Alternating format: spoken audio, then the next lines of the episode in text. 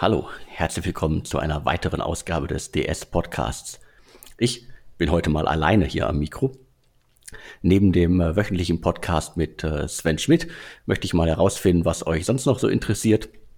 Und ich dachte mir, wir könnten ja auch regelmäßig über die Themen der Wochen äh, sprechen, reden, beziehungsweise ich stelle euch nochmal die Themen der Woche vor.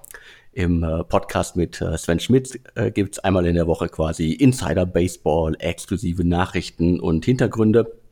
Und ich möchte gerne noch äh, regelmäßig über das alltägliche und äh, besondere Nachrichtenrauschen mit euch reden. Vielleicht interessiert es euch. Ich möchte das gerne herausfinden. Und das hier ist äh, der Testballon. Schreibt mir gerne per Mail an podcast.deutsche-startups.de, wie ihr das Format findet oder halt in den Kommentaren auf Soundcloud und Co. Und wir legen jetzt einfach mal los, weil ich muss auch einfach irgendwie mal anfangen und äh, hinein ins kalte Wasser. Äh, hier glaube ich so mindestens sieben Meldungen, die mich äh, diese Woche richtig äh, interessiert haben. Ganz frisch äh, auf dem Ticker bei mir gelandet, äh, ArangoDB, ein äh, Startup aus Köln. 2014 äh, gegründet, so richtig Hardcore äh, Deep Tech, eine Open äh, als Open Source verfügbare NoSQL Datenbank. Die haben jetzt von Bow Capital und äh, Target Partners äh, nochmal 10 Millionen US-Dollar bekommen. Äh, tolle Nummer. Äh, sie verlegen jetzt den äh, offiziellen Firmensitz nach San Francisco, um in den USA weiter durchzustarten. Finde ich extrem spannend. Entwicklerteam bleibt aber weiter in Köln und insgesamt haben die jetzt schon äh, 17 Millionen äh, Dollar eingesammelt. Finde ich faszinierendes Startup, das äh, viel zu wenige auf dem Schirm haben mit äh, zwei Gründern, die auch so richtig Hardcore Deep Tech Nerds zu sein scheinen. Zumindest macht das so den Eindruck. Wunderbares Thema, tolle Meldung für den Standort Köln. Und in Köln gab es gleich noch eine Nachricht, eine äh, faszinierende, schöne, tolle Nachricht. Und zwar gab es äh, 7 Millionen Euro für äh, Gridscale. Das ist ein äh, Infrastructure as a Service und Plattform as a Service äh, Unternehmen. Äh, Endite Capital und äh, ein paar andere Hightech-Gründerfonds unter anderem haben das Geld gegeben. Auch ein Startup aus Köln, 2014 gegründet. Und äh, auch äh, spannendes Thema, so richtig schön äh, Deep Tech, ein weiteres ähm, B2B-Thema. Und äh, das zeigt so ein bisschen, es bewegt sich was. Gerade die B2B-Themen haben wir im, äh, im Podcast mit Sven Schmidt, habe ich da schon mehrmals drüber gesprochen. B2B boomt richtig, die Investoren im Lande, die überbieten sich äh, gefühlt quasi bei äh, Investmentsummen und Bewertungen, um überall dabei zu sein. B2C ist, glaube ich, auch durch, bis die nächste technische Errungenschaft kommt und ähm, alles wieder anders macht oder ein neues Segment einfach möglich macht. Aber B2B scheint das äh, Thema der Stunde zu sein. Also zwei ziemlich coole Nachrichten für den äh, Standort Köln und weiter im äh, Schweinsgalopp durch weitere spannende Meldungen. Äh, hier ein Hinweis auf einen Artikel, den wir diese Woche auf deutsche Startups hatten. Ich habe mich mal beschäftigt mit äh, dem Segment äh, Telemedizin. Ist ja ein spannendes deutsches Wort für ein äh, faszinierendes Segment. Also nennen wir mal platt die medizinische Betreuung über äh, Apps, äh, Videochats und sonstige Sachen. Also man ist krank und muss nicht mehr aus dem Haus gehen kann seinen Arzt äh, über das Smartphone besuchen und in Deutschland dann vielleicht auch bald ein E-Rezept bekommen. Da wurden ja ein paar Weichen gerade gestellt, dass es passieren kann. Hoffentlich wird, glaube ich, den großen Anbietern helfen. Es gab ja schon seit ein paar Jahren in der Schweiz und in Großbritannien Anbieter. Unter anderem fällt mir ein hier äh, Dr. Ed, die heißen jetzt äh, Savar. Äh, spannendes Unternehmen, auch kann man als deutsch-britisches Unternehmen bezeichnen. Die haben es halt von Großbritannien aus gemacht, weil halt in Deutschland die Gesetzgebung es äh, nicht äh, erlaubt hat und kommen jetzt auch so im großen Aufschlag mit äh, äh nach Deutschland zurück, kann man glaube ich ruhig sagen. Und äh, die richtige Konkurrenz kommt aus der Schweiz. Da ist das Thema auch schon teilweise seit, glaube ich, 1999 gibt es da ein Unternehmen, die das äh, schon anbieten. Das heißt, spannendes Segment. Schaut euch den Artikel an. Ähm, etliche Berliner Startups sind auch drunter, unter anderem ein paar von Heartbeat Labs, die auch schon früh auf das Segment gesetzt haben und da ein paar Sachen äh, in Gang gesetzt haben, bevor die Regulierungen äh, es überhaupt möglich gemacht haben. Also Telemedizin, äh, geiles Wort, Digitalisierung im Gesundheitswesen. Ich glaube, da können wir alle profitieren, äh, nicht nur Großstädter, sondern vor allen Dingen äh, die ländliche Bevölkerung, die teilweise ja, in Fahrgemeinschaften, ältere Menschen in Fahrgemeinschaften zum Arzt fahren müssen, können vielleicht in ein paar Jahren das auch alles über ihr Smartphone machen. Ich finde es toll, spannendes Segment, aber noch ganz am Anfang, auch wenn einige schon sehr alt sind in äh, diesem Segment. Dann ein weiterer Hinweis auf einen Artikel auf deutsche Startups. Wir haben seit einigen Wochen eine Rubrik, die heißt äh, Super Angels. Da enthüllen wir äh, mit den Angels zusammen das Portfolio, äh, also die Sachen, in die sie investiert haben. Diese Woche hatten wir den äh, Tipp24 Gründer Jens Schumann. Das ist ja quasi dann einer der Pioniere zum Thema äh, Gründertum, äh, Startup-Szene in Deutschland.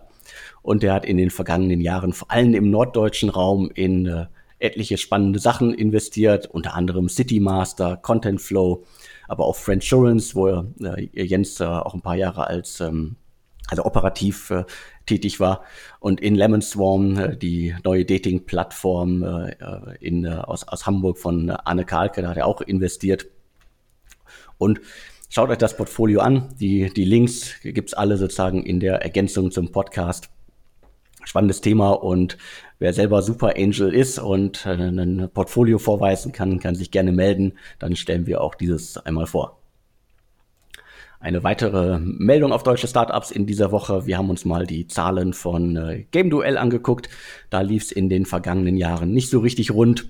Also 2015, 2016 gab es da nach vielen erfolgreichen Jahren äh, deutliche Jahresfehlbeträge. Und 2017 sollte eigentlich auch noch so richtig schön rot sein. Aber die haben es tatsächlich geschafft, 1,4 äh, Millionen Euro Jahresüberschuss zu erzielen. Da waren die, glaube ich, selber überrascht. Haben natürlich auch ein bisschen Personal abgebaut äh, und äh, ein paar Sachen äh, im großen Stil verändert. Ist ja nicht so einfach. Ähm, Game Duell ist ja quasi so für gefühlt so, dass äh, die Plattform, die sich mit Casual Games so an die Zielgruppe äh, Frauen, ja, ich will das Wort Hausfrauen nicht benutzen, das habe ich doch gemacht, aber also eine Zielgruppe, die jetzt nicht unbedingt man als Hardcore-Gamer bezeichnen kann. Aber sie scheinen irgendwie äh, ihre Zielgruppe gefunden zu haben und scheinen jetzt auch wieder den Hebel gefunden zu haben, um diese Zielgruppe zu monetarisieren. Schaut euch den Artikel an. Und äh, weiter geht's.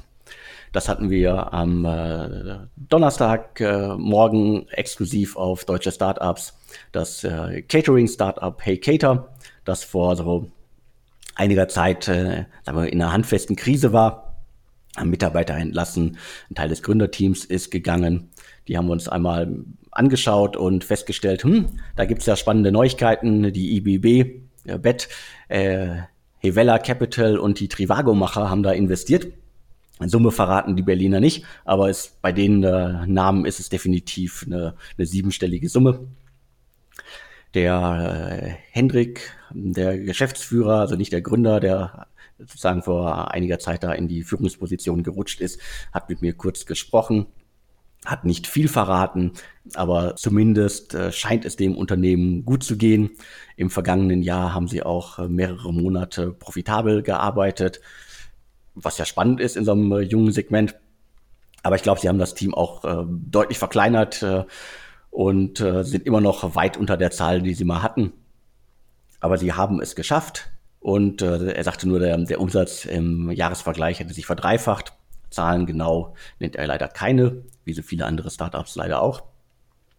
Und äh, in dem Segment gibt's ja mit, mit Lemon Cat und Caterwings hm, zwei größere Konkurrenten, die auch beide von Rocket finanziert sind. Aber richtige Neuigkeiten gibt's noch bei äh, GoCater. Die hatten ja vor einiger Zeit einen französischen Wettbewerber von äh, Caterwings, Hey Cater und Co. Äh, übernommen. Wollten damit auch Deutschland aufrufen und wer die Seite jetzt ansteuert, der bekommt nur einen Hinweis so, hm, hier wird umgebaut, äh, gerade kann man nicht bestellen. Klingt wie eine kurze Pause, scheint aber wohl ein Abschied auf äh, Zeit zu sein.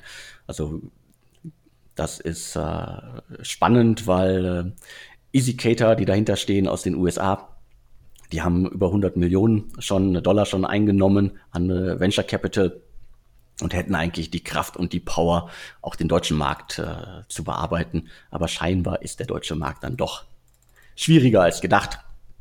Sonst äh, hätte es ja auch bei Hey Cater und Co. schon längst mal wieder, äh, also nicht so, nicht so gekracht bei Hey Cater und die anderen hätten vielleicht schon einen viel, viel besseren Lauf gehabt.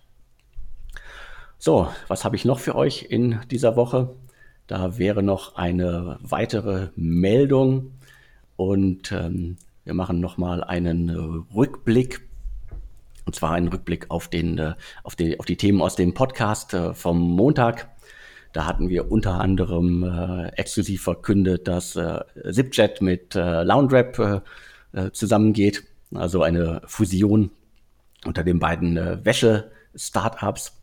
Macht durchaus Sinn. ZipJet ist nicht abgehoben und äh, Loundrap äh, ist scheinbar international schon besser aufgestellt und äh, zusammen können sie vielleicht noch was bewegen und auch noch mal wieder mehr Geld einsammeln. Weiteres äh, spannendes Thema aus dem Podcast äh, Chronext, ähm, Uhren-Startup, haben viel Geld bekommen, suchen jetzt erneut Geld, so 20, 25 Millionen. Problem dabei, 2018 haben sie ihr Umsatzziel äh, deutlich verfehlt. Hintergründe dazu im äh, Podcast mit äh, Sven Schmidt. Und als letzte Meldung aus dem Podcast, und dann schließt sich der Kreis zum Anfang.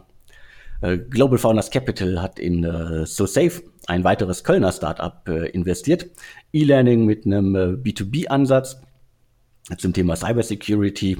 Das heißt, wieder Köln, wieder B2B, scheint gerade zu laufen. Und ich bin gespannt, wie sich das Unternehmen entwickelt. Ist also noch sehr, sehr jung. Aber scheinbar E-Learning zum Thema B2B. Da habe ich jetzt in den letzten Tagen mehrere Konzepte gesehen. Ein Boom-Thema, ein neues Thema. Details, Hintergründe dazu äh, und noch zu äh, Flash, die äh, Gesamtstrategie des äh, E-Scooter-Unternehmens von Lukas Gadowski. Gibt's alles im äh, Startup Highlights Podcast 32. Ja, das war's, was ich euch kurz und knapp noch erzählen wollte. Ich habe jetzt ähm, nonstop äh, zwölf Minuten gequatscht. Ich hoffe, es hat euch gefallen. Wie gesagt, äh, schreibt mir, mailt mir, ob ihr sowas öfter mal hören wollt, ob ich sowas regelmäßig machen soll. Mir hat es jetzt einigermaßen Spaß gemacht. Also, das war's und äh, wir hören uns demnächst wieder. Und tschüss.